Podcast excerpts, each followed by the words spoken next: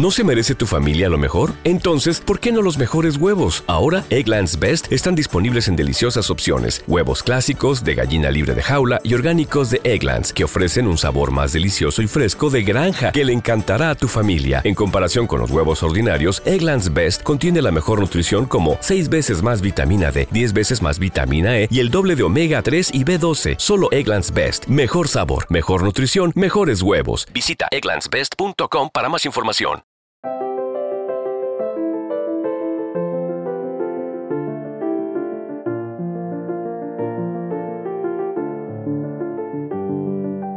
Bienvenidos a Lactando, un podcast de Milcar FM sobre lactancia y crianza con apego, producido por la Asociación Lactando de la región de Murcia.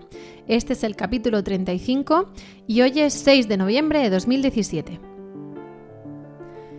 Hola a todos y a todas, yo soy Rocío Arregui y estoy encantada de veros otra vez o de, hablaros, pero esta vez un poquito más tarde. Lo primero que vamos a hacer antes de nada, antes de presentaros a, las personas que, me acompañan por suerte esta, esta, tarde, es pediros disculpas porque hemos fallado nuestra cita habitual en octubre. La razón realmente es que octubre, como dijimos en septiembre, como ya sabéis, es, mm, bueno, en ese mes se celebra la Semana Mundial de la Estancia Materna. Y claro, pues hay cosas que organizar, hay actos a los que acudir, hay talleres a los que asistir y bueno, pues eso ha hecho que, hayamos tenido que reubicar un poco. A cambio, pues lo que vamos a hacer no es dejaros sin podcast, sino hacer una sesión doble. Así que hoy vamos a daros el del 6 de noviembre y enseguida os daremos una ración doble de podcast para que os hartéis a escucharnos. Sin más preámbulos, os cuento que esta tarde tengo dos invitadas de, excepción, sobre todo una absoluta de, absoluta excepción y de lujo que es Marta Ferrero. Buenas tardes, Marta. Hola, Rocío, buenas tardes. De excepción porque es la primera vez que vengo, ¿no? Pero esperamos que no sea la última. Venga, vale. Ok. Porque es una suerte tenerla. Ahora vamos a decir por qué. Y también tengo, como en el ring, a mi izquierda, a Clara. buenas tardes, Clara. Buenas tardes. Es un lujo tenerlas porque, bueno, Marta eh, tiene mucho que contar, ahora vamos a decir por qué la hemos invitado y seguro que, bueno, que vas a ver a poco el podcast, que vamos a hacer que, sea, mm, que se os haga corto, que se os pase enseguida y que además, además os vayáis corriendo al, propio podcast que tiene ella para ver qué es esas cosas tan interesantes que nos tiene que contar. En fin, el motivo de, de traerla hoy aquí pues es precisamente que ella, eh, bueno, Marta, se llama Marta Ferrero, es madre, es periodista, o es periodista y es madre, eso cada uno que, como tú quieras definirte, y sobre todo es una súper experta en educación. No es docente, no. pero se puede ser experto en educación o en algunas cosas de la educación. Y por eso la hemos traído aquí, porque tenemos, tiene mucho que aportar. Mm, el podcast de hoy precisamente va a ser esa, la educación, los coles, los niños, cosas que nos pueden, eh, nos saben a, bueno, nos quedan muy lejos a algunas y a otras muy cerca, según, pues eso, si sois mamás que acabáis de parir, si sois mamás de niños más mayores y para contarnos todo esto y para despejar dudas, pues viene Marta. No sé, no sé si queda muy lejos para alguien que acaba de parir. A lo mejor yo era un poco histérica, pero yo desde que. Yo creo que antes de dar a luz ya empecé a mirar guarderías. Porque yo tuve que dejarles muy Eso pronto. es lo triste. Sí, sí, es verdad. Yo a, uno lo dejé con seis meses, a la otra con cinco. Y, y prácticamente antes de nacer ya estaba mirando. Porque es una cosa que te quieres quedar tranquila, que quieres saber que, los dejas en buenas manos. Y, en cuanto estuvieron en la guardería un año o dos, ya estás pensando en, qué vas a hacer. Es que es muy importante la, la decisión de a qué colegio envías a tus hijos es importante y tienes que considerar un montón de factores, tienes que ponerte de acuerdo con, tu pareja, eh, a veces, a veces con, más familiares. Yo conozco a mucha gente que eligen el colegio en función de los abuelos, porque son ellos los que les van a hacer un poco la, cobertura de la conciliación. En fin, que hay que poner de acuerdo a mucha gente con el tema del colegio. Es agobiante, ¿eh? Cuando mm. yo también recuerdo el cartel de abierto plazo de matrícula y yo embarazada ir a preguntar y decía, madre, amor hermoso, si ya estamos viendo dónde colocarlo, ¿no? Y y bueno, mm, nosotros optamos por una persona en casa hasta que tuviese un poquito más de edad, más de edad para ir a la guardia, pero, pero bueno, no siempre se puede o se quiere o, y, es, mm. es ciertamente feo tener que estar hablando de la estancia, crianza con apego, de vínculo, de, de la estancia a demanda, de la estancia exclusiva a seis meses y luego por lo que hemos reivindicado otras tantas veces, ¿no? Que a las tres, a los tres meses y tres semanas salvo vacaciones y Sí, días claro, de cada- lactancia, cada a los tres meses y mm. tres semanas, niño la guardería. Sí, sí. Y saca leches al canto o leche de fórmula al canto. Entonces, es duro tener que estar pensando embarazada en la guardia, ¿no? Las escuelas infantiles. Sí, pero bueno, al final eh, el que tiene que, que conciliar, o sea, muchas veces eh, lo que te planteas es eso, tienes que poner una balanza el dar a tus hijos la mejor educación posible y en otra lo que tú quieres hacer con tu vida profesional. Hablo de las mujeres, que imagino Mm. que, que son la mayor parte de, de las oyentes de, de Lactando, ¿no? Y, y bueno, y, y más o menos eso marca marca un poco la- las decisiones, ¿no? Eh, por ejemplo, mi hermana, que, que tendría que haber venido, le vamos a poner falta, que es la que hace conmigo trasteando, La siguiente vez que venga. Exacto, la traigo en una oreja. también. Bueno, pues eh, eh, mi hermana ha optado por, mm, o sea, ha priorizado la educación que ella quería para su hijo, que es un jardín de, de Waldorf, que es en donde está haciendo mi sobrino infantil. Yo tuve que priorizar más la conciliación porque no tenía otra manera de, de hacerlo. Entonces, dentro de de mis posibilidades, elegí el colegio que más me gustaba, pero siempre teniendo en cuenta que yo necesitaba conciliar. O sea, cada uno tiene que ver un poco eh, a, lo que, a lo que le da más importancia. Y yo creo que igual que con el tema de la lactancia, pues todas las posturas son válidas, ¿no? No hay, no hay una forma de ser madre buena o de ser madre mala, sino que cada uno hace lo que puede. Y yo creo que en el tema de la educación es parecido. Cada uno hace un poco lo que, lo que considera. Ahí, ahí, claro, tenemos que tener otro día el, el tratamiento de la culpa, que es Mm. algo que nos afecta en este podcast y en, en Sí. este episodio y en tantos otros. Porque ahora te preguntaré, ¿no? Porque estamos, vamos, tú nos vas a dar unas pautas de qué es lo que hay que hacer, pero claro, la otra parte será ¿y qué pasa si no se hace? ¿no? Un poco eh, no relativizarlo todo, pero sí quitarnos un poquito de, de mochila de culpa. Estaba, mientras mm, hablabas, estaba buscando precisamente el, el- un podcast en el que estamos hablando de las escuelas infantiles y la lactancia. Y, y ahora mismo, pues eso, con la cosa de tener los teléfonos en modo avión para que no nos suenen, no lo, no lo tengo a mano. Pero os remitimos a, a nuestro, a nuestra página web donde están ahí todos los podcasts relacionados y se ve uno que precisamente hablamos de guarderías.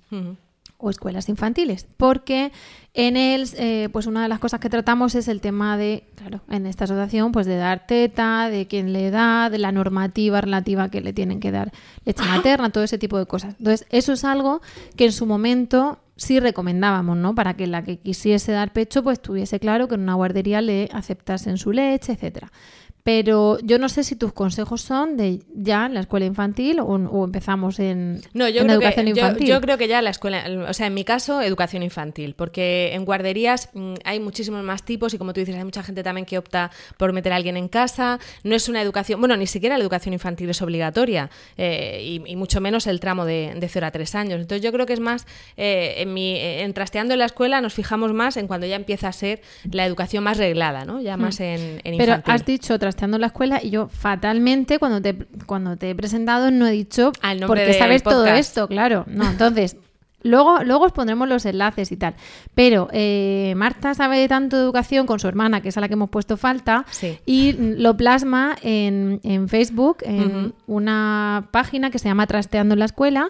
Y est- estaba tan absolutamente chula que dijimos en Emilcar FM, oye, pues vente Vamos a para hacer un acá. podcast. Vente para acá y haz un podcast. Entonces, en nuestra misma web, en nuestra misma red de podcast, en emilcar.fm, hay uno que se llama Trasteando la Escuela. No sé si es emilcar.fm barra Barra trasteando. trasteando, sí. Y ahí tenéis un montón de, pues, de información sobre esto donde podéis ampliar lo que nos va a contar Marta. Pero ya os digo que ya, ya os enlazaré. Bueno, Cierro paréntesis, venga, sigue hablando tú. Seguimos hablando. Bueno, pues eh, en mi caso, por ejemplo, cuando cu- yo además soy periodista y trabajo en una radio, entonces eh, empecé a hacer un programa, que por eso conozco a Clara también, ¿eh? al final Sí. todos nos conocemos, eh, en el que hacíamos animación a la lectura. Íbamos visitando eh, cada semana un colegio y entonces me di cuenta de, de que, de que para mí era un, como una especie de privilegio el que yo podía entrar en los colegios, podía echarles un vistazo, podía preguntar, eh, podía hacer lo que quisiera dentro de un colegio eh, desde el punto de vista de informarme, pero otros padres, otras madres no tienen esa suerte o, o no lo saben que pueden hacerlo, porque ahora los colegios públicos se están abriendo muchísimo. Eh, cuando yo empecé no había jornadas de puertas abiertas, no había esa, esa sensación de que tienes que conquistar a tus posibles clientes, ¿no? no Parecía que al ser público no había Claro, nada que o sea, y aparte es un poco como que cada uno se va a conformar con el colegio público que le toque más cerca, y, y- o si no, van a elegir un privado o un concertado, ¿no? Y, y ya y no hay más, y no hay más opciones. Ahora hay muchas más opciones y dentro de los públicos también pueden competir dentro de un barrio o dentro de una cosa que esté cercana y, se están abriendo mucho. Yo creo que eso es muy, que es muy positivo, el que, el que hagan, pues eso, jornadas de puertas abiertas, el que puedas entrar y preguntar. Y, y creo que la gente lo primero que debería hacer es eso, es animarse y decir, bueno, vamos a ver, primero, elijo un colegio público o un colegio privado elijo que sea que sea eh, que tenga una educación de las que son las habituales entre comillas en eh, las que marca la ley o las normalizadas. las, normalizadas si quieres llamarlo así o quiero o quiero una cosa distinta porque quiero probar eh, algo que, que, me parece que conecte más con mi forma de ser o con la forma en la que yo quiero educar a mi hijo. Bueno hay gente por ejemplo los que son unos unas personas que son muy católicas y que lo tienen muy claro, pues eligen un colegio concertado que esté regido por, por religiosos, pues ya está, eso, oye, es su opción y ya está. Luego están los que quieren, un, eh, quieren unas metodologías más activas, que ahí es donde a veces eh, nos metemos más en trasteando, ¿no? La gente que hace Montessori, que hace Waldorf, que hace educación por proyectos, hay, muchos, hay muchas metodologías activas que se están haciendo ya en colegios públicos, ¿eh? ¿No? Muchas, muchas veces no tienes que buscarte un colegio privado para poder acceder a este tipo de, de metodologías. El tema es que también hay veces que eliges un colegio porque te han hablado muy bien de cierto profesor y luego llegas y no le toca a tu hijo ese profesor, ¿no? O, ya no ese año está en otro colegio. O, ya no depende de la junta directiva o de la AMPA que haya que yo digo la AMPA. Y la hmm. gente me dice, ¿por qué no? Es que es el AMPA. Yo el AMPA lo veo como los gángsters. no, es, no, es la AMPA, es la Asociación en realidad, de, en realidad es la AMPA. Lo que pasa es que como es difícil de pronunciar, casi todo el mundo dice la Pero bueno, en este podcast lo vamos a llamar de las dos maneras para que nos entendamos. Que hay veces que depende, a nosotros por ejemplo del nuestro nos hablaron maravillas, pues de que es más nuevo, de que si X líneas, de que si eh, la AMPA, de que, bueno, los primos estaban allí ya, con lo mm. cual no era que te lo han contado. Tenía referencias. Pide referencias además de los cuatro o cinco de la zona, te dan muy bien de todos, pero de uno más, y dices tú, pues bueno, pues de este más. Claro, ¿qué pasa? Que personalmente, pues no nos hemos ido a lo mejor a colegios eh, de turné, vamos, a ver de mm. todo, porque a lo mejor cuando veas otras cosas dices que viene el nuestro. Pero, pero hay, cosas, que, te una vez que estás dentro Mm. A mí me hierve la sangre. De hecho, tu podcast me encanta, pero en algunas cosas, como lo comparo con el mío, me hierve la sangre. Claro, claro. A, mí me pasa una cosa parecida como le pasó a Marta, y es que como yo me dedico a contar cuentos, y desde hace más de 20 años estoy visitando mm. y yendo a contar cuentos a todos los colegios de la región de Murcia, me resultaba muy fácil entrar en el colegio, en las aulas, ver las dinámicas, entrar en la sala de profesores, ver el ambiente que había también a nivel de claustro. Me faltaba un poco el acceso a las familias, que luego es otra, otra parte también muy importante, que, sean capaces de transmitirte y que vaya un poco en consonancia con lo que, lo que tú mm. estás viendo, porque a veces te cuentan una historia desde un lado y, te cuentan esa misma historia desde otro punto de vista y entonces tú ya te tienes que formar una idea de, de lo que hay ahí, ¿no? Mm.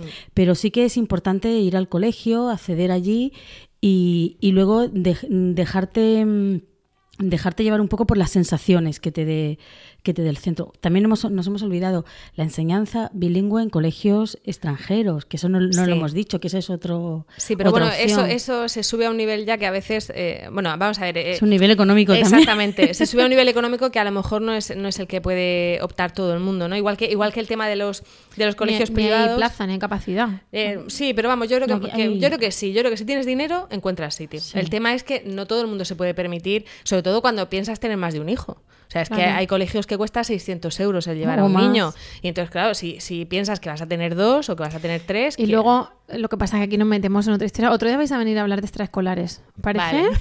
Vale. no, digo un poco de las... Sí. Pero vamos, si es que de esto podemos hablar... Hay una cosa que me ha llamado la atención, una, una persona que tuvo a su hijo en relativamente cerca en tiempo de la mía y lo llevó a un colegio estupendísimo de Murcia y había que ir en autobús, 45 minutos y tal. Y yo decía, a ver, por un lado, a ver, a medida del santo la peana. Entonces, los mm. cumpleaños serán lo más.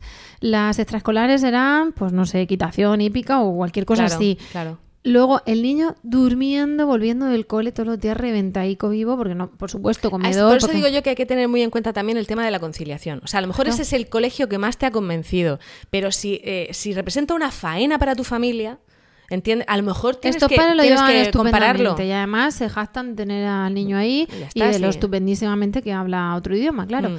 Pero la realidad es que ese niño, con tres añitos, se levantaba a las 7 de la mañana, se montaba a las 8 en un autobús y volvía a las 6 de la tarde. Se hacía 100 kilómetros al día. Claro. Claro. Entonces, y una de las cosas que, que, que yo también he notado positivamente, yo veo un par de colegios aquí que digo, cuando me pasa alguna cosa con el nuestro, digo, ganas me dan de cambiarlo, pero me lo voy a callar y más aquí en un podcast.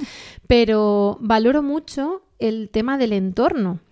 Ese entorno ese niño no lo tiene, porque todos confluyen en distintos autobuses en Sí. ese colegio. A ti te pasaría igual que porque compartimos colegio, a Sí. los que nos escuchan, Que nosotros no tenías, no tenías ningún amigo que viviera cerca de tu de casa. tu zona, Sí, claro. Por- aparte de que había menos parques y tal, eso de que de repente, Mm. bueno, se llevaba menos en los cumpleaños, se llevaba menos, eh, vamos, ibas a cuatro cumpleaños al año, no a tantos como ahora. Every day, we rise, challenging ourselves to work for what we believe in. At U.S. Border Patrol, protecting our borders is more than a job, it's a calling. Agents answer the call, working together to keep our country and communities safe. If you are ready for a new mission, join U.S. Border Patrol and go beyond. Learn more at cbp.gov/careers. Step into the world of power, loyalty, and luck. I'm gonna make him an offer he can't refuse. With family, cannolis, and spins mean everything. now, you wanna get mixed up in the family business. Introducing The Godfather at ChumbaCasino.com. Test your luck in the shadowy world of The Godfather slot. Someday, I will call upon you to do a service for me. Play The Godfather now at ChumbaCasino.com. Welcome to the family. VGW Group. No purchase necessary. Void where prohibited by law. See terms and conditions. 18 plus. Pues eso se agradece, ir a menos cumpleaños, porque yo llevo una, una época... No, pero es lo que dice Rocío, ¿no? O sea, a mí, por ejemplo, yo, yo me acuerdo que una de. O sea, la primera decisión, eh, nosotros que ven- veníamos los dos de colegio concertado católico, es, no me apetece un colegio concertado Anda, a mí me católico. pasó lo mismo, venía de monjas y no quería saber nada no de hace falta monjas. que entremos más, yo estoy muy contenta con el colegio en el que estuve, pero no me apetecía eso. Luego, la segunda es que yo quería un colegio del barrio. O sea, e- era una cosa que me hacía mucha ilusión, porque yo es que yo quiero que mi crío, o sea, mis hijos tengan los amigos en el barrio. Claro. Entonces, dentro de los del barrio.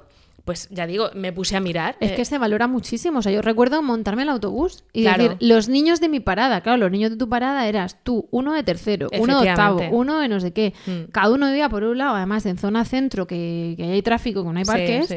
Y eso, y, Y no había manera luego una edad y Claro, tal. Entonces y- se nota muchísimo. Y es que además, estando en el barrio, ese momento de llamar a la vecina de al lado y decirle, recógeme tú al niño, llévatelo a Mm. tu casa, que ahora llego yo tarde y paso a por él. Esa red que Es- tienes es- en el barrio importante, es importante. Y importantísima. el tener la opción de que los niños, además, todos los días no, y más cuando luego hay deberes y tal. Mm. De los deberes también otro día os invitamos si vais a coger bono aquí en la casa. pero, pero con ese tipo de cosas, el decir, pues hoy, al salir de la extraescolar o al salir del cole, un parque. Sí. Yo pienso, hombre, pues entonces eh, lo suplíamos, pues al final, cuando hay catequesis, catequesis. O un hermano iba a aeromodelismo, otro hermano hacía, yo estudiaba música, entonces a la academia, pues tres veces por semana la tienes. Pero al final de la parada de autobús te volvías a tu casa. Claro. O sea, es que no había, Sí. cuando no era por deberes, era por extraescolar o era por lo que fuese, pero entonces mm, yo veo otro tipo de, de infancia, entonces bueno, en ese momento se hizo lo que mejor se pudo, lo que mejor se quiso, lo que, lo que Y ahora, y había. ahora hacemos lo mismo también. Claro, Hacer con lo que tipo mejor de puedes. información. Claro. Claro, efectivamente, pero esa cercanía dices tú, jolín, mm, esto hay que aprovecharlo, ¿no? Eh, Mm. Estos son ventajas, hay que cogerlo por aquí. Yo creo que hay muchas cosas que, que no sabemos que podemos hacer los padres. Eh, yo recuerdo cuando, claro, yo venía de un colegio concertado en el que los padres pintan poco, por lo menos en nuestra época, pintaban poco. Y eh, yo me acuerdo cuando, cuando entré en el colegio que enseguida me metieron en el consejo escolar, no sé cómo lo hice, pero enseguida me, me tocó, ¿no? O sea, me tocó estar en el consejo escolar. Y la primera vez que yo escuché que decía el director, que ahora ya no es así, porque con la 11 ha cambiado, ¿no? Que decía el director, no, es que el consejo escolar dirige el colegio. O sea, los padres tenéis aquí cinco o seis plazas en, la, en el organismo que dirige el colegio. A tomar decisiones. No, yo lo gestiono, pero la, la dirección, o sea, el, el que, el que decide las cosas es el consejo escolar en el que forman parte los padres. Y yo me quedé muerta. Dije, o sea, que, que mi voto cuenta de verdad para las cosas que luego, ya digo, la 11 lo ha diluido lo ha cargado y ahora eso. solo somos consultivos, ¿no? En el consejo escolar. Pero yo sí, sobre todo las, eh, los, los padres que, que hacen crianza con apego, eh, deben, deben seguir metiéndose en el colegio. No sé cómo decirte. debe- no- tienes por qué. eh, el colegio no tiene que ser un sitio en el que tú dejas al niño y desconectas y es como otro mundo aparte que no tiene nada que ver contigo. Hay una cosa que es la comunidad educativa, que son los padres, los profesores y los niños. Vale, cuéntanos, ¿cómo se hace eso? Estando en el AMPA. o en la AMPA. claro. O en la AMPA. Vamos, vamos. Vamos, lo yo, lo, yo lo tengo clarísimo. O sea, tú puedes participar en el grupo de WhatsApp, eh, puedes tal, pero si no estás de verdad donde se toman decisiones Claro. y donde se hacen actividades, no estás. O sea, yo lo veo, vamos, lo Yo tengo veo clarísimo. mucho, mucha comidilla en la calle al salir, pues fíjate, Los hecho corrillos. los corrillos. Me cuentan, las madres piensan como yo, yo no soy la única, me han dicho, y tú dices, pero ¿quién Pero te no, lo ha dicho? Luego, ¿Cuál la asamblea quién es de la fuente? O sea, Y no va nadie, y ¿Quién no va es tu nadie. Asamblea, van fuente? cuatro. Y no va nadie, efectivamente. Da la maldita suerte, la maldita casualidad mm, de que las asambleas son una tarde que yo trabajo. Hmm. Y dices, bueno, es que una tarde falta porque la todo, todo lo hacen siempre la tarde de esa semana. O sea, ese día a la semana por la tarde. Entonces, claro, al final un martes porque te toca la reunión de la clase de uno. Al siguiente martes la de la clase del otro. Al siguiente martes lo de consejo escolar, que además te han avisado en una carta el viernes incumpliendo los plazos de preaviso, de patatín. Claro, dices tú, "Ah, mira, lo siento, pero no voy, no me da, De todas no me da la yo- tarde. yo- vamos a ver, yo llevo, yo Pero llevo da desde el- coraje. llevo desde el principio en, en la asociación de, de padres de mi- del colegio de mis hijos y al principio nos reuníamos. Nosotros ya prácticamente no nos reunimos porque lo hacemos todo, eh, eh, nos- WhatsApp. Los correos, mandándonos firmes. WhatsApp, mandándonos tal, porque no tenemos tiempo de, de reunirnos y porque en las reuniones, ya en los trabajos no se hacen tantas reuniones porque se pierde mucho tiempo. Entonces hay, hay veces que, que- que cuando tú tienes claro el calendario de cosas que quieres hacer, pues las decisiones de última hora, o tal, lo puedes hacer perfectamente sin, sin necesidad de, de tener tantas reuniones que te quitan tiempo de, de otras Y que cosas. además cada uno viene de un lado, tú no, no es una reunión de trabajo, tú sabes que todo el mundo tiene ese horario, Mm. Pero en una asociación, o sea, en, un- en un AMPA, Cada uno donde es de una manera. uno trabaja, el otro no, el otro de tardes, el otro horario comercial, el Mm. otro, eso es un, un lío para que asista la gente. Entonces, tú nos dices que hay que implicarse, hay, Hay que implicarse y, y- una vez que estés dentro de la asociación de padres, hay que insistir en que los padres tienen derecho a participar en cosas del aula. Que hay muchos profesores que son reacios. Claro. Y hay veces que no se consigue. Pero yo creo que hay que insistir en que, en que no, en que el, el mundo no es, o sea, el, el colegio no es un mundo paralelo en el que vive tu hijo y del que tú no sabes nada. Y no debe serlo. Y no le interesa a los profesores tampoco que sea así. Eso en infantil suele ser muy fácil. En infantil tenemos, en los colegios públicos, tenemos unas. sí, que vayas unas- un día a contar un cuento, que vayas Tenemos unas un profesoras- unos equipos maravillosos. que son normalmente son mucho más activas. Luego, luego cuando empiezas primaria dices tú, jo, ya podían ser como las de infantil. Curran muchísimo y luego son muy eh, siendo de mm, siendo un colegio público normal y corriente, son muy Montessori Y de, pe- más y que de pedir ayuda a las familias. Sí, efectivamente. Son niños todavía más pequeños, a lo mejor no son tan autónomos, pero que, pero que tienen eso mucho más claro. Entonces, ese espíritu es el que hay que intentar que suba hasta sexto. Y, y- y- no, y no, no sé por qué no va a ser así, o sea, ¿por qué no se puede? Hay que insistir, hay que insistir. A veces se consigue, a veces hay que, no. hay que dar el follón desde Hay que dar mucho el follón. Es que es muy complicado, ¿eh? Porque, vamos, no vengo yo aquí la cosa pesimista, además no es como Paco Umbral que va a hablar de su libro, yo no Mm. voy a hablar de mi cole, pero claro, pues coges eh, opiniones, ¿no? De gente. Y, y claro, el tema de las puertas abiertas, dices tú, "Uf, bendita sea, ¿no? Y luego te Mm. ves que llegas, no, aquí no se pueden pasar, aquí padres, no, aquí solo el rato de puertas abiertas, de, te voy a enseñar las instalaciones y ya te vendió el colegio, ¿no? Antes de las matrículas, y tú dices, pero es que por ver el gimnasio yo voy a coger este cole u otro. Ya. Cuéntame qué hacéis o cuéntame. Y luego ves eso. mm, Si hablamos ya de dinero, apaguémonos. Creo que has estado en un encuentro de profesionales de, Mm. educación y de podcasting con un auditorio que era Impresionante, lo más. impresionante. Y yo digo, y ese, ese, ese Las tipo de- instalaciones. de centros concertados al final es con el dinero de todos Mm. y luego ves que en tu colegio estás peleándote o reivindicando por tercer año consecutivo que pongan una tarima para que los niños en la función de Navidad se les pueda ver, porque como no los pongas en alto, lo que hagan de monería no, no, no lo velen, No es el gorro y ya está. Pero te para un momento porque has dicho Montessori. Y a lo mejor hay gente que no sabe lo que es Montessori. A ver, Montessori fue una... Y has dicho antes Waldorf. O Sí, sea también. A ver. Explica y, y diferencia. A ver, el, el- el tema eh, en general es que eh, se ha dado cuenta, se han dado cuenta, no sé si padres o profesores o lo que sea, de una cosa que es muy evidente y que es que los niños se aburren simplemente por estar sentados cinco horas sin parar escuchando a alguien hablando. O sea, da igual que sea el profesor más maravilloso del mundo, que lo normal es que un niño se aburra, porque los niños necesitan ¿Se un movimiento. adulto? Se aburriría Yo recuerdo una vez que leí un artículo de una señora que había sido profesora toda su vida, que luego se, eh, había habido un tiempo en el que había sido inspectora y que cuando se jubiló decidió seguir colaborando en, en institutos y mm, decidió hacer un día de alumna. Y se quedó muerta. Dijo, o sea, ¿cómo sobreviven? ¡Qué aburrimiento! O sea, qué aburrimiento. ¿Y cómo tienes a un crío de 12 años que con todas sus hormonas revolucionadas o de 13 Seis y, y tiene que estar se- seis horas sentado. sentado escuchando cómo entra un profesor y otro y otro a meterle un rollo? ¿O cómo tienes a un niño de infantil que no sabe coger un boli, que no sabe, o sea, no sabe coger un Una lápiz ficha y lo tienes ficha. sentado haciendo fichas y fichas y fichas, ¿no? Entonces, eh, eh, lo, que, lo que está haciendo una especie de revolución es decir, bueno, vamos a ver, los niños de antes no sabemos cómo hemos sobrevivido, ¿no? Los de la EGB, el caso es que hemos llegado hasta aquí y hemos llegado más o menos sanos, pero, pero es verdad que los niños de ahora no te van a aguantar, no van a aguantar eso. Entonces hay, una, hay diferentes mm, líneas, diferentes pedagogías que lo que, que lo que promu- promulgan es eso, es que los niños puedan moverse, puedan hacer cosas y puedan participar. Por eso le dice lo de metodología activa. Y dentro de metodologías activas, pues hay varias, hay varias posibilidades. Está la de Waldorf, que ahora mismo en, en España, que yo sepa, solo hay centros privados y sobre todo en infantil, porque es una metodología que lo que te dice es que el niño aprende jugando. ¿no? Y que hay que eh, prácticamente en infantil no tocan, no hacen una ficha, están en un entorno que se parece mucho a una casa, con una cocina, en la que ellos preparan cosas, el almuerzo se lo hacen ellos, eh, una, vez al una vez a la semana salen de excursión, el profesor tiene muy poquitos alumnos y eh, hacen cosas, por ejemplo, como coser, que dices tú, ¿y para qué va a coser un, un crío de infantil? Pues porque con eso cogen la, la Psicomotricidad habilidad, fina. eh, psicometricidad fina para luego ponerse a escribir sin problemas, pero lo hacen de otra manera. Bueno, pues eso sería una, una escuela Waldorf, que ya digo que en España es raro, creo que hay un par que llegan hasta la primaria, pero lo normal es que sean de, de infantil. Pero así como, como cuestionario rápido. Waldorf es que el niño hace todo el tiempo lo que le da la gana y no se le dice nada Juego que libre. no. Hombre, no es que no se le diga nada que no, tiene sus límites No, también. es que ese es otro estilo. sus es que esa- son esas, esas son las que el crío hace lo que quiere. No. Tú dices, bueno. Es juego libre, pero es un juego libre. Tú has dividido, tú has estructurado la clase en diferentes intereses para que el crío mm, los juegos eh, los utilice para aprender cosas, ¿no? Y luego está Montessori, que es, eh, es una pedagogía que viene de María Montessori, que, que a principios del siglo XIX dijo lo mismo, dijo las clases tienen que estar adaptadas para los niños. ¿No?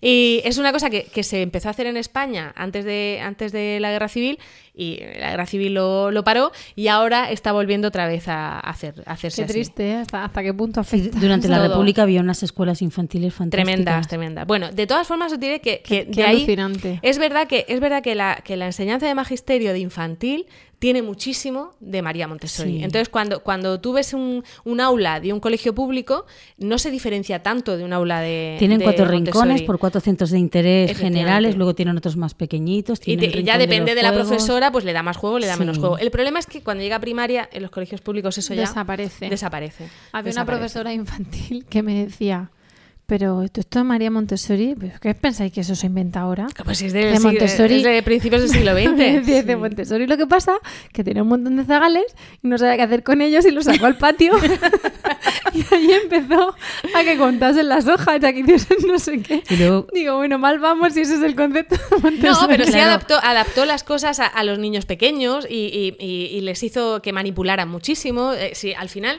de lo que se trata es de que el crío no esté oyendo un rollo. Es, Que es descubra por sí mismo, Es que ¿no? Es descubra las la cosas por sí filosofía. Claro, y luego sí. el tipo de materiales que utilizan, que eso también lo hablaba yo con, con una maestra y Mm. me decía, no, no, esto de madera que es Montessori, de madera que es Montessori. Digo, no, es que en la época de Montessori no existía el plástico. Claro, claro. Entonces, eso dice, no, estos son juguetes de madera porque es de la pedagogía Montessori. Digo, Bueno, si y María en Montessori en hubiera jardín- tenido plástico... En un jardín esos- de Waldorf ni siquiera, Ni o sea, siquiera. se juegan con piedras y juegan con, Sí. con cosas de la O sea, naturaleza. que sí que hay algunas cosas que diferencian una pedagogía de otra Mm. Con respecto muchas veces a la metodología y a los materiales.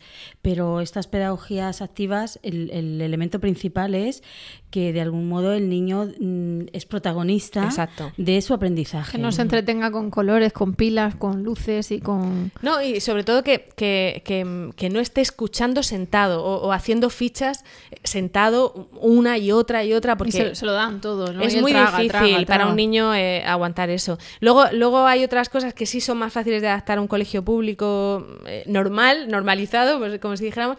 Por ejemplo, que es el aprendizaje basado en proyectos, que eso sí que mm, están, hay profesores que se están atreviendo a hacerlo y que a mí me parece que es, que es una forma genial de que, de que los niños participen en su propia en ¿Y su en qué consiste enseñanza. eso? Pues consiste en que no enseñas por asignaturas, sino que dices, por ejemplo, eh, pues yo recuerdo hace un tiempo que, que- que me hablaron de un proyecto hablando de Julio Verne, por ejemplo, ¿no? Hmm. Y entonces, pues todo el colegio trabaja, cada uno lo hace de una manera, pero en este de Julio Verne era que todo el colegio trabajaba en torno a los libros de Julio Verne y a través de Julio Verne enseñaban ciencias naturales, enseñaban matemáticas y lo iban combinando con las historias, geología. naturaleza. Bueno, la verdad es que Julio Verne he puesto un ejemplo que da Es que, muchísimo juego. claro, claro. Pero, pero cualquiera, con cualquiera de estas cosas. Y luego también en, hay otros profesores que lo que hacen es dar su currículum completo en base a un proyecto. Sí. Eh, por ejemplo, hace poquito hablábamos con, con Marina Tristán en el, en el podcast de Trasteando, que es una profesora de aquí de Murcia, que lo que hace es que eh, ella eh, diseña durante el verano,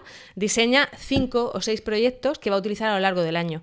Y con esos cinco o seis proyectos da el currículum completo de todas las O sea, asignaturas. de las matemáticas, la lengua, Todo, las naturales, todo. las sociales. Es que se puede Todo. hacer perfectamente. Y, y tienen a los niños, por ejemplo, eh, el primer mes están dan un proyecto, lo estoy diciendo de memoria, seguramente no, no es así como lo organiza Marina, pero hay uno que es emergencias y urgencias, ¿no? Y entonces les enseña, entre comillas, a, a- a trabajar en un hospital. Y entonces con eso, cuando entra un paciente, le toman las medidas y el peso y están haciendo matemáticas. Eh, tienen que hacer los dibujos de como del oculista eh, y con eso hacen plástica. Eh, luego mm, van haciendo los, los cálculos para ver si el crío progresa o no progresa. ¿Esto, perdón, en infantil o en primaria? Eso era en primaria, primaria. eso era en primaria ya. Y, y lo- entonces cuando terminan el proyecto, cuando ya lo tienen hecho, invitan a los padres para que lo Ah, vean. bueno. Y los padres van a la consulta. Y, y Qué bueno. y, bueno, a mí si me pesa me dan el disgusto, pero bueno, me entendéis, ¿no? Que es una cosa que es participativa. Luego hacen eh, otro proyecto que es eh, un proyecto que hizo muy bonito, que era del que hablábamos en el podcast. eh, os recomiendo que, que lo escuchéis, que se llamaba Conciencia Animal y que era colaborando con las asociaciones de animales de, de su del pueblo donde tiene el, el colegio. Y, y lo hacían absolutamente todo. O sea, organizaron eh, un concierto, un- todo, y, y el, el niño aprende Vamos, aprende todo desde, desde lo que es hacer los folletos, eh, ir, ir a visitar a los patrocinadores. O sea, me decía Marina que iba buscar- con buscar de 11 patrocinio. años que se tenían que preparar un discurso como les hacen ahora a los emprendedores. Hello, it is Ryan, and I was on a flight the other day playing one of my favorite social spin slot games on chumbacasino.com. I looked over the person sitting next to me, and you know what they were doing? They were also playing Chumba Casino. Coincidence? I think not. Everybody's loving having fun with it. Chumba Casino is home to hundreds of casino style games that you can play for free anytime, anywhere even at 30,000 feet. So sign up now at ChumbaCasino.com to claim your free welcome bonus. That's ChumbaCasino.com and live the Chumba life. No purchase necessary. VGW Group. Void were prohibited by law. See terms and conditions. 18 plus. With the Lucky Land slots, you can get lucky just about anywhere. This is your captain speaking. Uh, we've got clear runway and the weather's fine, but we're just going to circle up here a while and uh, get lucky. No, no, nothing like that. It's just these cash prizes add up quick. So I suggest you sit back, keep your tray table upright, and start getting lucky. Play for free at LuckyLandSlots.com. Are you feeling lucky? No purchase necessary. Void where prohibited by law. 18 plus terms and conditions apply. See website for details. Un discurso de por qué quiero que me patrocines mi proyecto. Pero eso, eso no se les va a olvidar en la vida. ¿No? Claro. Pi- Pienso esa, yo. esa va a ser la profesora de su vida. Claro, pero, pero que a mí el aprendizaje de los proyectos me parece súper interesante. Luego me decía él que un año les hizo el, el proyecto final del curso, era, venga, os vais a ir de vacaciones con vuestros padres, a donde sea, aunque sea ir de excursión al Río Mundo, o sea, no era irte de vacaciones a Disneyland, pero tenéis que, que planearle a tus padres todo.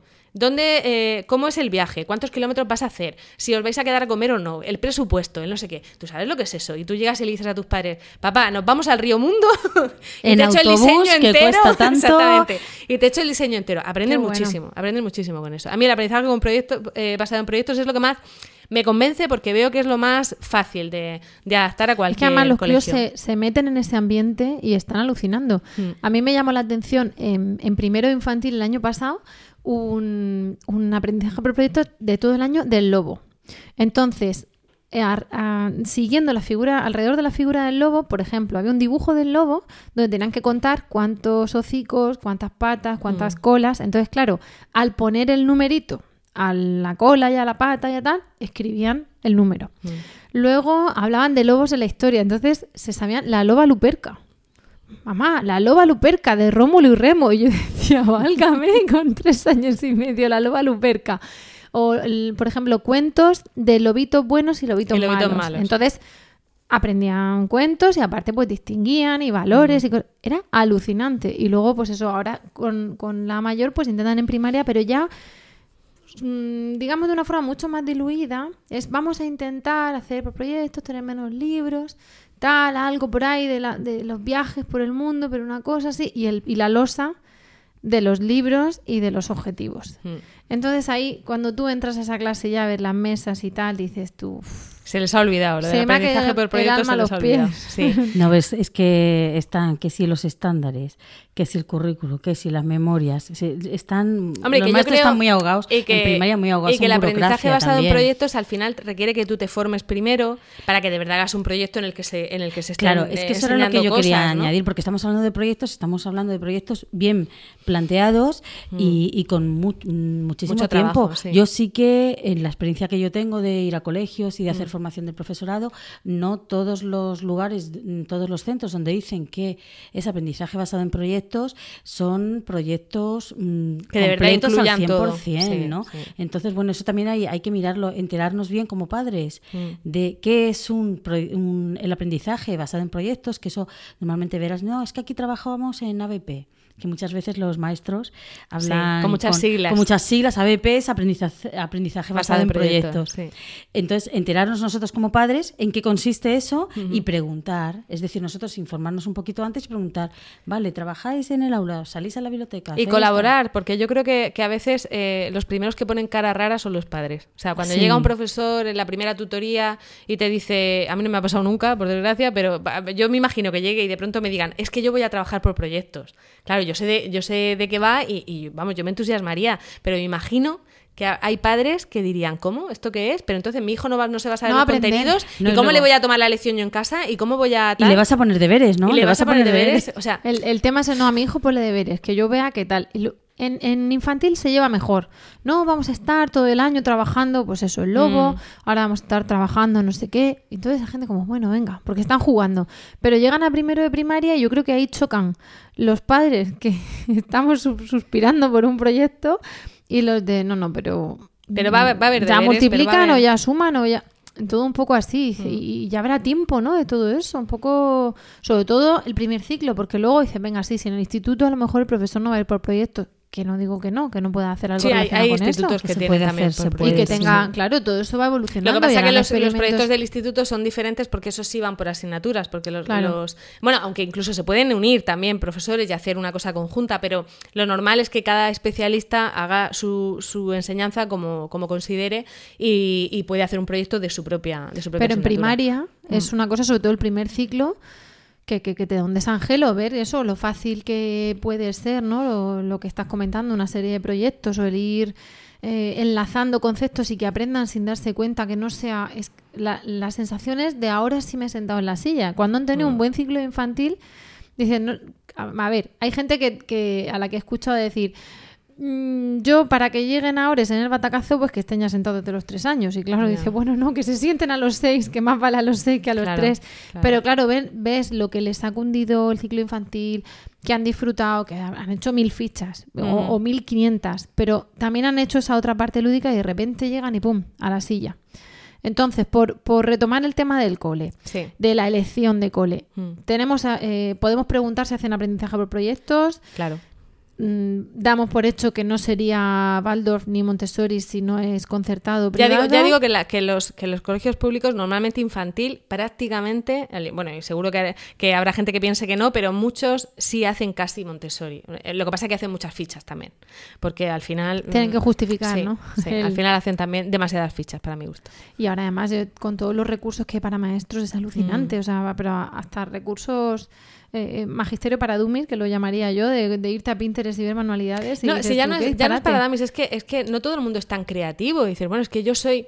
eh, Hay gente que dice, bueno, es que yo soy un buen docente y, y creo que tengo cualidades, pero a lo mejor no tengo tanta imaginación o no me salen las cosas tan bonitas. Pues ve, ve a internet, por Dios, que está todo, ¿no? Que Sí. hay gente además súper generosa, que es, lo que, que es lo que tratamos muchas veces de contar en Trasteando. Es que hay gente muy generosa que lo hace, que se pega el curre y te lo da, y te lo da. O sea, y no hay ningún problema. Manualidades las que quieras. Tienes tutoriales en YouTube, todas las que quieras.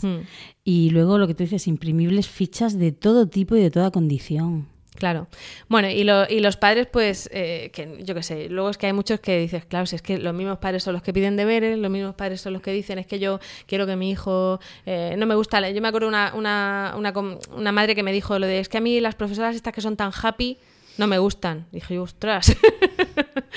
que son tan happy. Digo usted que sí. Hay mucho prejuicio. no voy a sargento. Porque Claro. no mandan deberes. Porque no Pero mandan también hay mucho prejuicio por, por parte de los padres, incluso también por parte de muchos docentes con respecto a estas pedagogías activas, que muchas veces te lo resumen en, ah, esos son los colegios esos que tienen a los críos todo el día subidos por las mesas, que hacen lo que les da la que- gana, que ¿no? hace lo que quiere. Mm, No.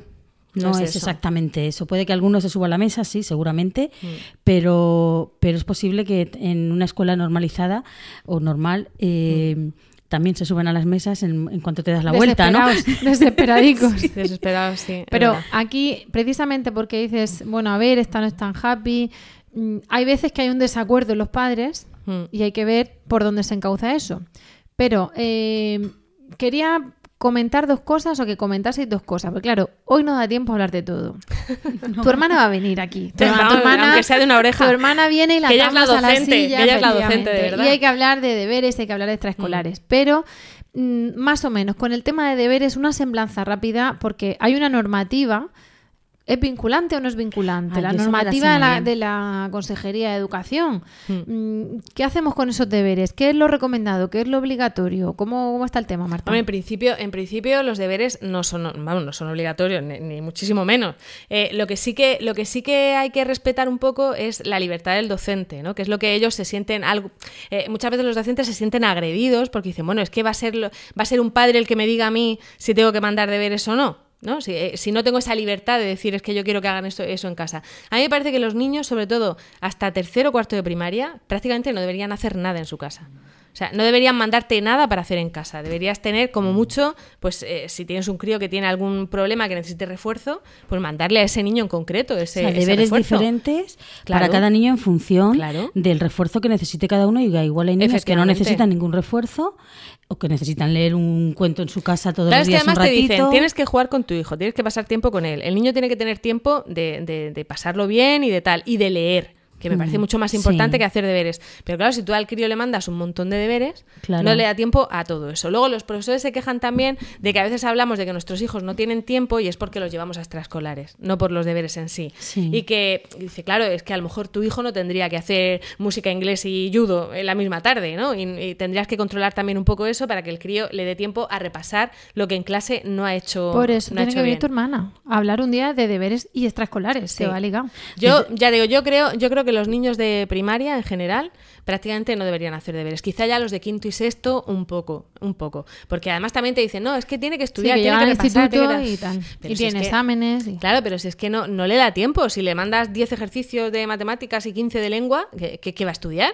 ¿O qué, Claro, va, o qué va a claro. leer? ¿Qué tiempo va a estar con sus padres? Yo de todas maneras, respecto a lo de los deberes, tú has comentado que había una normativa. Hmm. Eh, este podcast se escucha en todas partes, pero se hace desde Murcia, concretamente en la región de Murcia. No es una normativa, es- son unas recomendaciones que se aprobaron en la Asamblea Regional y se mandaron a la Dirección General de Centros y desde allí se mandaron a los centros en- como fueran recomendaciones. Como una pa- circular. Recomendaciones para la racionalización de, los, deberes. escolares. No la prohibición, sino la racionalización. Entonces, ahí hay unas normas de bastante sentido común Mm. que en algunos colegios mm, no han hecho ningún tipo de caso y en otros sí que han hecho. Y yo voy a contar una cosa que, que puede venir bien a alguien que nos esté escuchando y que viva en la región de Murcia, ¿no? En el colegio de mi, de mi hijo, yo, en cuanto llegaron esas normas, me las leí de arriba abajo y entonces pensé que, aunque el equipo directivo los profesores de mi colegio sí que eran personas con las que se podía hablar perfectamente y explicarles y tal, mm, de- mm, pensé que, que iban a hacer caso. De hecho, hablé con ellas y me dijeron, sí, sí, vamos a seguir un poco estas normas. Pero luego dije, y si dentro de cuatro años no está este equipo directivo y hay otro, ¿no? Entonces lo que hicimos desde el AMPA fue eh, solicitar por, es- por escrito y por registro que se tuvieran en cuenta las recomendaciones y que se incluyeran en el proyecto educativo de centro, que se aprobara en claustro, que se llevara a consejo escolar y que se metieran en el PEC. De forma que ahora mismo esas recomendaciones Están están, allí, dentro del proyecto. esté quien esté en el equipo directivo y, y sean quienes sean los tutores. Y en cualquier momento los padres pueden acudir al PEC para decir, oye, oye, es que le están mandando demasiados deberes. Que no y depende aquí- del tutor de turno. Claro, que claro. esté- Es una manera también de garantizar. Ahí está el AMPA, eso lo, lo preparé yo A eh, través para el AMPA. escolar, que y es- recuerdo que lo, que lo difundí entre todas las personas de todas las Mm. AMPAs que yo conocía De todas formas, por si querían que, que hacerlo. incluso, Fe, que incluso aunque, no sea- mandé, ¿no? aunque, no, aunque nos oigan desde Murcia, se puede hacer tapen. O sea, el- de hecho, Eva Bailén, que es una de, de la- Sí. de las personas que colabora con nosotros en Trasteando, lleva esa campaña y ella tiene, o sea, en su, en su página página web tiene un documento que se parece al de la racionalización de los deberes, cualquiera puede llevar eso a su consejo escolar. O sea, aunque, aunque en su comunidad autónoma no esté, no esté reglado así, creo que en Madrid, por ejemplo, también eh, Ciudadanos lo había metido en el, en el Parlamento de, de Madrid, eh, pero tú llegas a tu colegio y, y- y vas allí al consejo escolar y dices, mira, a mí me gustaría que esto lo tuviéramos en cuenta. Y lo normal es que más o menos, pero el problema es cuando ni siquiera los padres Conocen están de eso, acuerdo en No, claro. no Ah, conozcan, ah, no, no. sino es que no quieren eso, quieren deberes. Entonces ya ahí ya has pinchado ahí, en, en hueso. Claro, es que no podemos, no se puede legislar a gusto de todos, y Claro. no se puede normativizar a gusto de todos, pero a mí hay una cosa que me llama la atención, no podemos, o no, creo que no deberíamos echarle siempre la culpa a la alta esfera, porque claro, muchas veces el tema de los recursos depende del dinero, el tema de, de cómo trabajan las de primaria depende de los estándares de la dichosa LONCE, eh, bueno, de la LONCE, ahora se llama LONCE, anteayer se llamaba de otra manera y mañana se llamará de otra. Entonces, al final nos vamos a unas altas esferas donde perdemos el, el toque de... Claro, per- perdemos un poco... Entonces dices, vale, sí, pero en mi cole, que Una cosa práctica, ¿no? Mm. Con lo de los deberes pasa igual. Estamos hablando de legislación y tal, pero mm, tenemos que centrarnos. Por ejemplo, eh, se puede derivar hasta que no hay racionalización de horarios de los padres. Pues claro, muchas veces el padre tiene al niño hasta las 6 en extraescolar porque el padre es el que no sale. Claro. Y luego le mandan no sé cuántos deberes, entonces el padre o la madre a las 9 de la noche ponte a revisar deberes. Y entonces eh, acuéstate a no sé qué hora. Y luego hay muchos padres que no, que no tienen ni la capacidad eh, intelectual porque Claro, no han no. estudiado o no tal y no pueden ayudar a esos niños, con lo cual estás creando una diferencia desde el principio. Claro, porque claro. hay niños que, a los que les pueden ayudar los padres y niños a los que no. O Y niños que ya- tienen recursos en su casa, a veces Exacto. mandan deberes de ordenador, que a Y veces mandan no deberes tienen. de consultar en enciclopedia. refuerzo, y si así. No viven cerca de una biblioteca y no pueden hacer algún trabajo porque no tienen ordenador, Sí. claro, es que mm, debería de ser un lugar de compensación la escuela. Y si mandas muchos deberes y, y son deberes que exigen una dedicación, sobre todo en cursos avanzados, eh, al final se convierte en una descompensación. claro. Y luego hay cantidad. tiempo. Luego hay- ahora, ahora tenemos un montón de casos y ahí ya metemos otra cosa si queréis, que es el tema de, de los niños, mm, los hijos de padres separados, que muchas veces eh, tienen la custodia compartida y entonces cuando están con uno eh, Y tienen tiene un refuerzo, cuando están hoy, con otro no, eh, no se ponen de acuerdo, hay cosas que, en fin, eh, son cosas que, que complican eh, la vida de un, de un niño y hay que, la escuela tiene que intentar facilitarle, no, no complicarle más las cosas. Es, es muy difícil y además yo creo que, que eso, en relación con lo que hablábamos de qué pasa si... Ahora te recojo el guante de la normativa, que la, la voy a La he colado, decir. la he colado ahí. Pero eh, precisamente ese tipo de, de cuestiones, ¿no? De, de los deberes y tal, eh, creo que nos echan todavía más culpa a los padres y a las madres, ¿no? De, venga, llegamos a las 9 de la noche, entonces no he tenido... co- Encima que has estado todo el día fuera de tu casa, con todo lo que lleves en el trabajo, que no has visto a tu hijo, que eso ya es un problema, Mm. el no ver a tu hijo en todo el día, pues es que encima el rato que lo ves tiene que ser para los deberes o para revisar. With Lucky Land slots, you can get lucky just about anywhere. Dearly beloved, we are gathered here today to. Has anyone seen the bride and groom? Sorry, sorry, we're here. We were getting lucky in the limo and we lost track of time. No, Lucky Land Casino, with cash prizes that add up quicker than a guest registry. In that case, I pronounce you lucky. Play for free at LuckyLandSlots.com. Daily bonuses are waiting. No purchase necessary. Void where prohibited by law. 18 plus. Terms and conditions apply. See website for details. Si es que puede ser, a lo mejor pues no. Entonces, eh, genera también una desigualdad entre la, la madre o el padre que está toda la tarde con los niños porque dice, no, es que los míos quiero que tengan X tiempo de parque, X tiempo de extraescolar y X tiempo de jugar en casa. Vale, pero la opción de, de hacer deberes la tienes. Mm. De hacer deberes solo o con ellos o lo que sea. Pero si tú estás todo el día fuera o Claro. X días fuera, es que no la tienes. Entonces, ahí es donde entras en, mis padres hacían los deberes conmigo. Claro, porque tengo yo que estar con el niño. O sea, es que a mí me han dicho, a mí y a toda la clase, que dice la profesora de inglés, que repaséis con ellos el vocabulario. Y claro, hay una que dice, no, la, levante la mano, ¿cómo que no? Digo, no, no, porque hay gente que no sabe inglés aquí, Claro. porque a lo mejor no podemos, porque llegamos a no sé qué hora, digo, aunque no queremos, digo, es que yo ya hice la EGB. Bueno, ¿para qué quieres más? ¿En qué momento has dicho eso? Se Pero es la realidad. ¿Tú qué haces a las 9 de la noche con una niña de, de- de primero de primaria repasando el vocabulario? ¿Y si le estoy repasando? Que es, o sea, ¿y si estoy o estoy pronunciando mal? fatal, ¿no? Como que repaséis la pronunciación y dices tú, pero ¿quién te ha dicho que yo sé inglés Claro. y que sé pronunciar bien? Porque a lo mejor sé, pero a lo mejor no. Pero es que a lo Eh, mejor y a lo puedo. mejor a lo mejor en vez de ayudarle le estoy, le estoy O a lo mejor no me da la gana porque son sus deberes y yo ya hice primaria y hice... Hmm. Entonces, eso lo veo un caballo de batalla brutal. Y por lo que decías del guante, porque, porque nos quedaríamos aquí hablando horas con Marta, eh, precisamente ha salido también en la región de Murcia una resolución que, que está calentita, está recién salida del horno, que es la resolución de 20 de octubre de 2017 de la Secretaría General de la Consejería de Educación, Juventud y Deportes, por la que se dictan instrucciones para su aplicación en los centros docentes sostenidos con fondos públicos de enseñanza no universitaria de la no universitarias de la Comunidad Autónoma de la Región de Murcia para con padres, madres o, tu- o tutores legales separados, divorciados o cuya convivencia haya cesado respecto a la educación de sus hijos e hijas o tutelados menores de edad. Todo esto tan largo es eso. eso. Padres separados. Básicamente, resolución de 20 de octubre de eh, que sale en el boletín oficial de la región de Murcia, en el BORM, del 25 de octubre y que eh, entra en vigor a partir del día siguiente de su publicación, es decir, está en vigor desde el 26 de octubre de 2017 en la región de Murcia. ¿Qué nos dice esta resolución? Pues nos viene a contar, o recomendamos que la leáis, para los padres que están separados o divorciados y para los que tiene, los que son profesores o maestros, porque viene a decir cómo tiene que regir eh, la relación normal de padres ante el colegio y del colegio ante los padres. Esto es carne de juzgado. Esto es eh, qué pasa si el día que le toca a papá viene mamá a recogerlo, qué pasa si el día que le toca a mamá viene a papá diciendo que le toca médico, qué pasa si uno quiere una extraescolar y el otro no.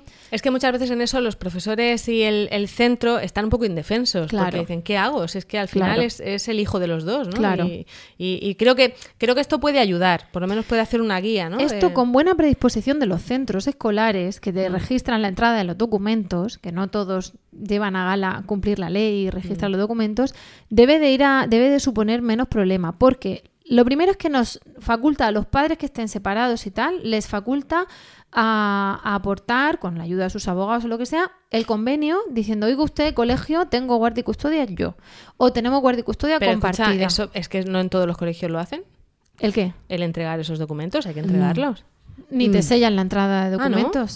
Pues ahí ya, ¿ves? Ahí, ahí me, me- me sorprendes. Porque yo lo que pensaba es, vamos a ver, No, esto, esto es una cosa. la tutora. Esto es una cosa que habitualmente lo hacen en muchos centros y lo que ha venido a hacer esta ordenanza, esta orden es, Claro. es protocolizar. No, proto- no, no. Lo he dicho bien, ¿no? Sí, Eh, para, que, para que en todo se haga de la misma manera. No, pero, esto no, no lo hacen en todos No lo hacen en todos los centros. Entonces, por eso se supone que se, se invita, y, y por eso el que no lo puede hacer, que recurra a los abogados, a comunicar al centro, mire, yo tengo custodia compartida o yo tengo custodia monoparental, que significa que es solo a la madre con visitas del padre o solo al padre con visitas de la madre. Pero es que además en ese convenio se le dice...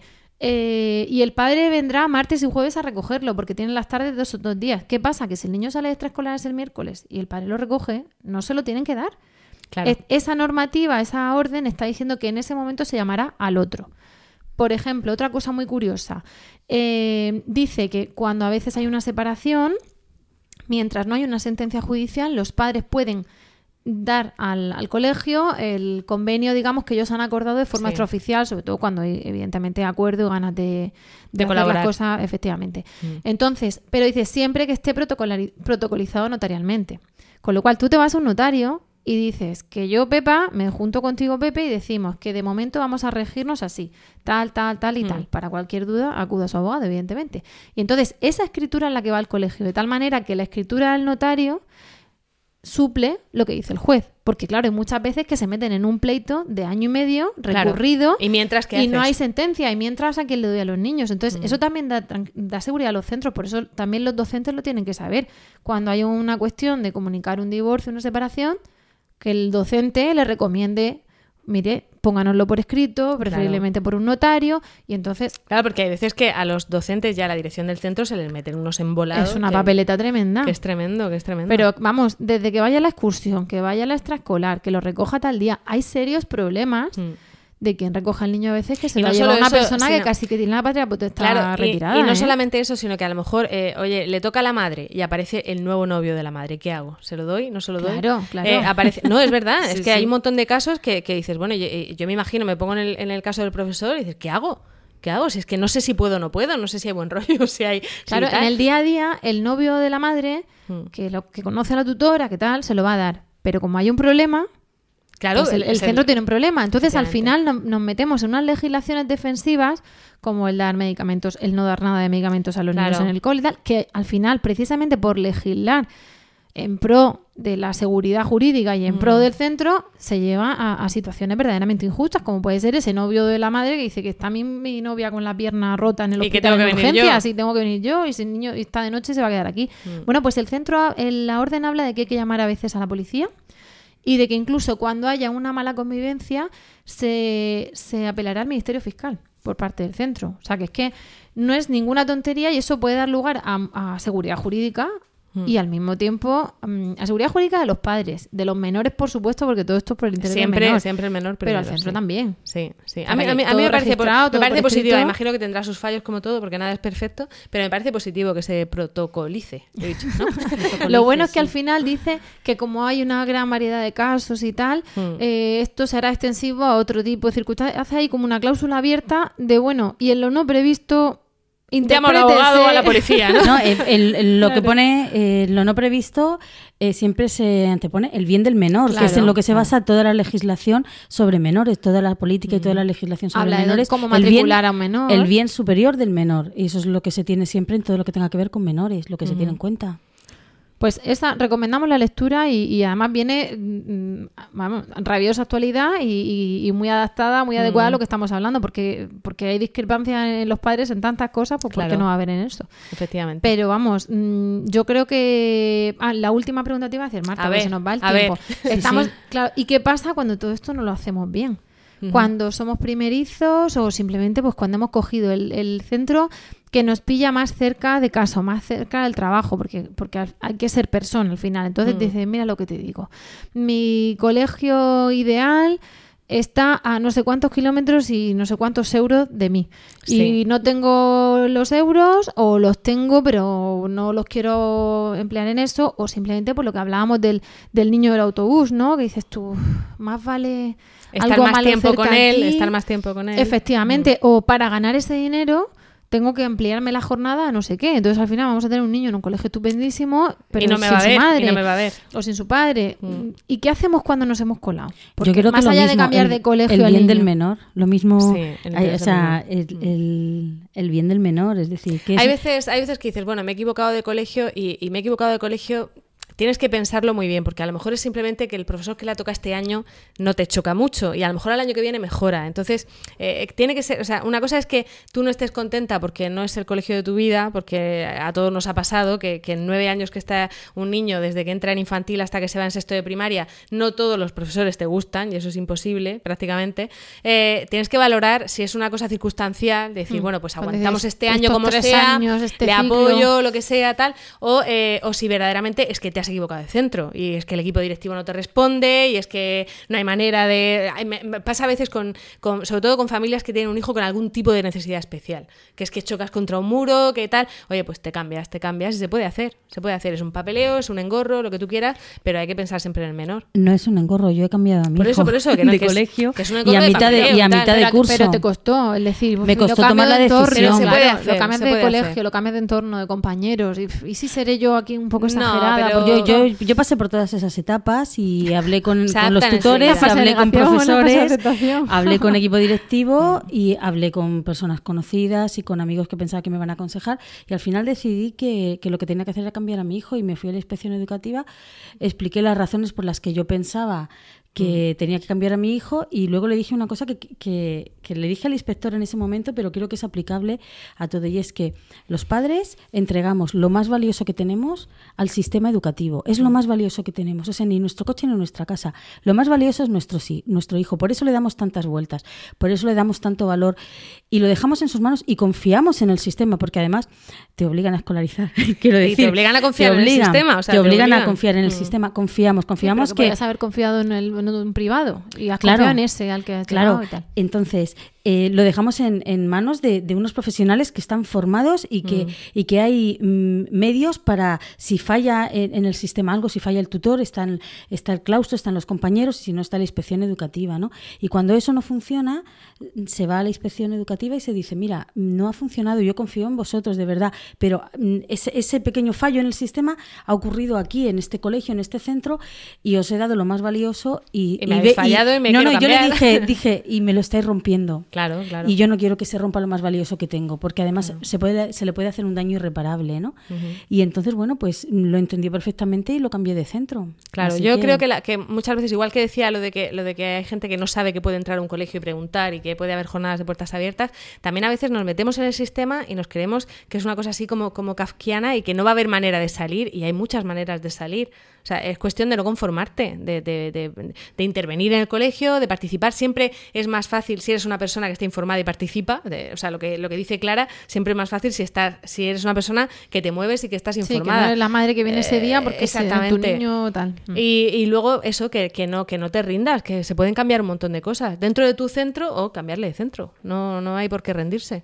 Bueno, pues lo que vamos a hacer es eh, atesorar estos consejos, pero guardarlos hasta la siguiente vez que vengas porque, porque lo tenemos que hacer. Tenemos que hablar de muchas más cosas, Marta. Esto no puede ser. Tu hermana y tú tenéis que venir y, Sí. y tenéis que contarnos, bueno, en fin, todos esos deberes, esas cosas. De momento, para el que nos quiera escuchar, para el que te quiera escuchar más, cuéntanos dónde estás. Pues estamos en Trasteando en la Escuela, que es una página web, bueno, es un proyecto que, que empezó a hacer mi hermana, que es profesora de primaria, cuando de pronto se juntó con 10.000 seguidores en Facebook, dijo, socorro, necesito una periodista que me ayude y me pidió ayuda. Va por 25.000 o más los seguidores que tienen en Facebook. O sea que hay muchísimo interés en esto de las metodologías activas. Y, y bueno, yo me metí en el proyecto porque me interesaba mucho eh, contar historias de profesores que lo están haciendo bien. Porque a mí me parece que los medios de comunicación donde yo trabajo solo hablamos de, las- de lo, de lo que hacen mal. y entonces eh, me apetecía hablar de gente que, lo está haciendo bien. Y lo está haciendo bien muchas veces sin medios, dentro de un colegio público en el que a veces ni el equipo directivo les respalda, otras veces sí, otras veces no me lo cuentan y me dicen que sí, no sé hasta qué punto es verdad. Pero, pero yo creo que es gente que tiene muchísimo mérito, que se ha formado por su cuenta, en, un horario eh, fuera de su trabajo, con su propio dinero, está haciendo cosas chulísimas y merece la pena que las conozcamos. Y esa es a la gente que, intento entrevistar en Trasteando la Escuela. Y está en trasteando en la escuela. Punto. En trate- trasteandoenlaescuela.com está también en emilcar.fm barra trasteando, que es donde está el podcast, y ahí tenéis todo, ¿cómo es? Todos los enlaces y las formas de contactar con nosotras. Es una de las alumnas más aplicadas de ¿Has la red de podcast. bueno, pues con esto, con intentando que, que luego el, el jefe Milcar no nos eche el puro porque nos hemos pasado de tiempo, Y pero bastante. era imposible no sacar partido a esta visita, aunque ya hemos dicho que vamos a aprovecharnos más veces de ellas. Y, y bueno, pues lo que vamos a hacer es dar por finalizado el podcast de hoy, dar, dar las gracias de corazón a Marta por acompañarnos. De nada. A Clara, que siempre es un placer. Y a vosotros y a vosotras por el tiempo que habéis dedicado a escucharnos. Esperamos de corazón que os haya resultado entretenido y de utilidad. Y ya sabéis que esperamos vuestros comentarios en lactando.org o en emilcar.fm barra lactando, donde también podréis conocer el resto de programas de la red, entre, el que, entre los que se encuentra precisamente Trasteando la Escuela. Pues eso es todo y de momento ahora sí nos despedimos hasta el próximo programa que será muy pronto y os vamos a desear como siempre mucho amor Y mucha teta.